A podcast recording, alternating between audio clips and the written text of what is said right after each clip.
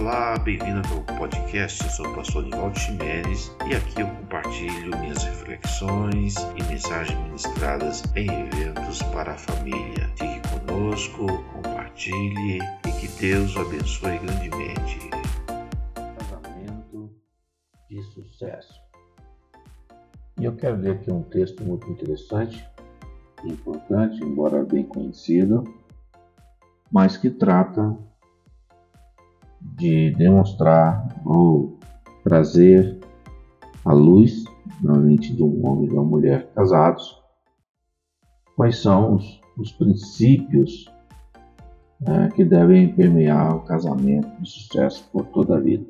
E para isso eu quero ler a carta de Paulo aos Efésios, capítulo 5, versículos 28 e o 33, mas hoje eu vou utilizar a Bíblia viva.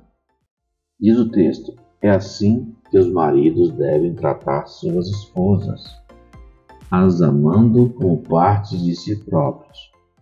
Porque uma vez que um homem e sua mulher são agora um só, o homem está realmente fazendo um favor a si mesmo e amando a si mesmo quando ama sua esposa.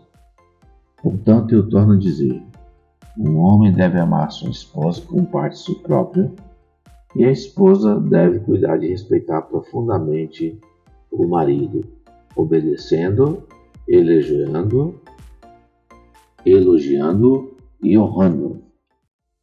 São princípios que já foram escritos há mais de dois mil anos atrás, mas que são as receitas é, para um casamento de sucesso. Quem ama perdoa, quem ama espera, quem ama não se porta com decência e outros pontos a mais que Paulo trata na sua primeira carta aos Coríntios, no capítulo 13.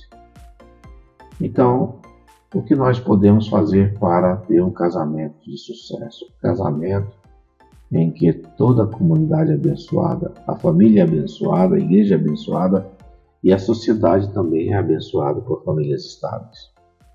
Para construir um casamento de sucesso, é preciso aprender aprender, aprender e pôr em prática, pôr em prática, pôr em prática, pôr em prática. Jesus, nosso Salvador, nos ensinou a aprender dele quando disse: Aprendei de mim que sou manso e humilde de coração, e encontrareis descanso para vossas almas. Enquanto estivermos aqui, estaremos sempre aprendendo, pois nosso conhecimento é finito.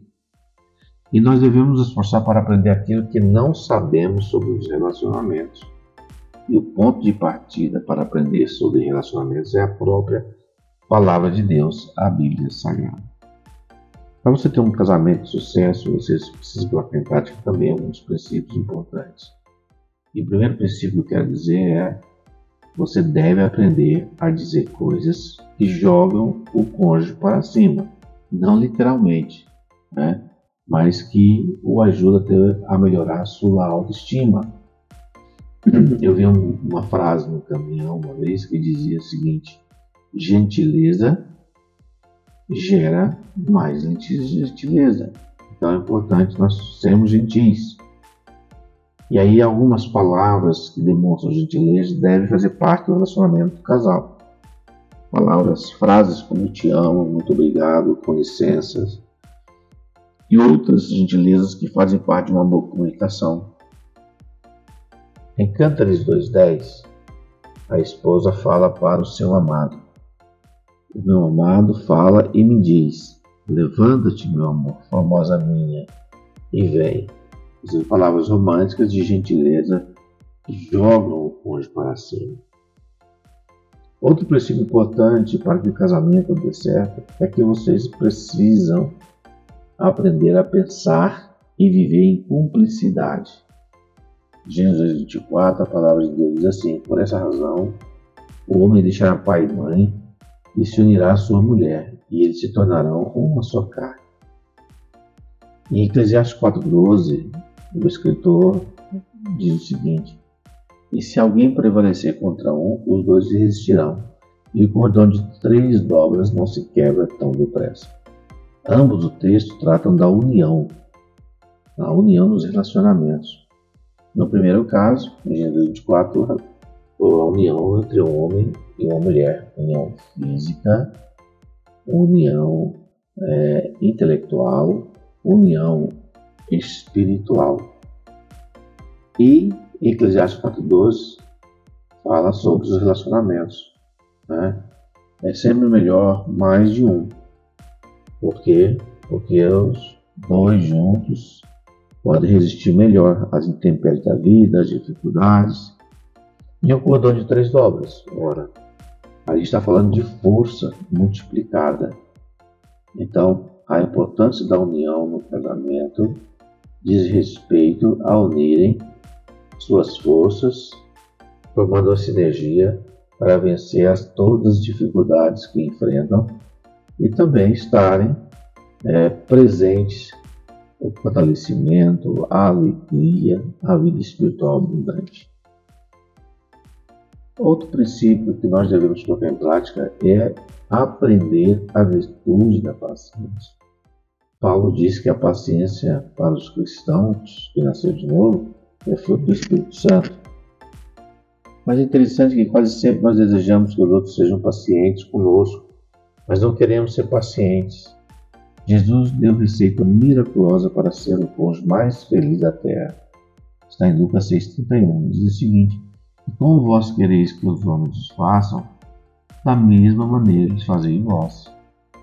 É importante termos paciência na espera da mudança, na espera da luta passar, na espera da vitória chegar, na espera do momento certo, correto de ter filhos, na espera de conseguir algo na vida, mas de forma justa, né? no momento certo, porque o próprio escritor Salomão diz né, que eles acham tempo para todas as coisas. Né? Ou outra frase interessante que eu ouvi dizer, não é mal, não há mal nem bem que dure para sempre. Ou seja, tudo vai passar.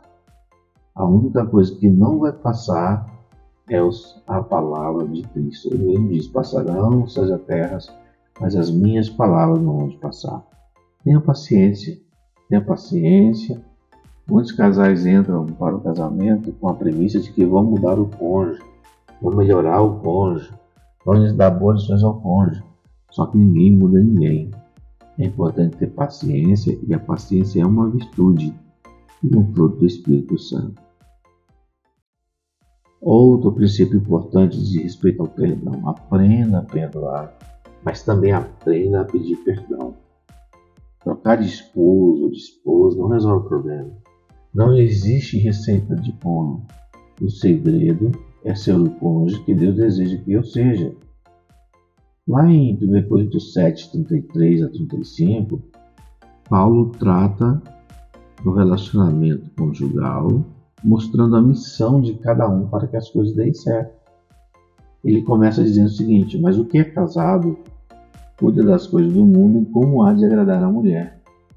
A diferença entre a mulher casada e a virgem. A solteira cuida das coisas do Senhor para ser santo, tanto no corpo como no espírito. Porém, a casada cuide das coisas do mundo e como há de agradar o marido.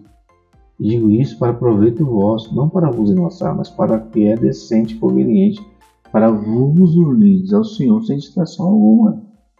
Então é simples, né? sintetizando. O marido cuida das coisas que agradam a esposa, e a casada, a esposa, cuida das coisas que agradam ao marido. Essa é a missão número um do casamento. Para quê? Para que sejamos unidos e não temos nenhuma distração que nos tire do objetivo. Ter um casamento de sucesso que glorifique a Deus. E para terminar, né, eu quero deixar três conselhos aqui importantes. Primeiro, dedique-se a ter uma vida espiritual abundante, para vocês sentirem a presença de Deus, para que possam ter sensibilidade ao Espírito Santo. Vivam o compromisso de permanecer juntos enquanto viverem. Segundo ponto, façam projetos virtuais juntos e sirvam a Deus, se ajudando mutuamente a crescer na graça e conhecimento do Senhor. Marido precisa aprender a ministrar para a sua esposa, a esposa também ao marido e vice-versa. E terceiro, faça no seu lar uma pequena igreja e que o altar seja exclusivo do Senhor. Não da TV, não das redes sociais, não da internet, não dos dispositivos móveis, mas que o altar na sala, na casa, seja exclusivo um altar de oração ao Senhor. Bom, gente boa, muito obrigado por ter me ouvido e nos veremos no próximo podcast, se Deus assim o permitir.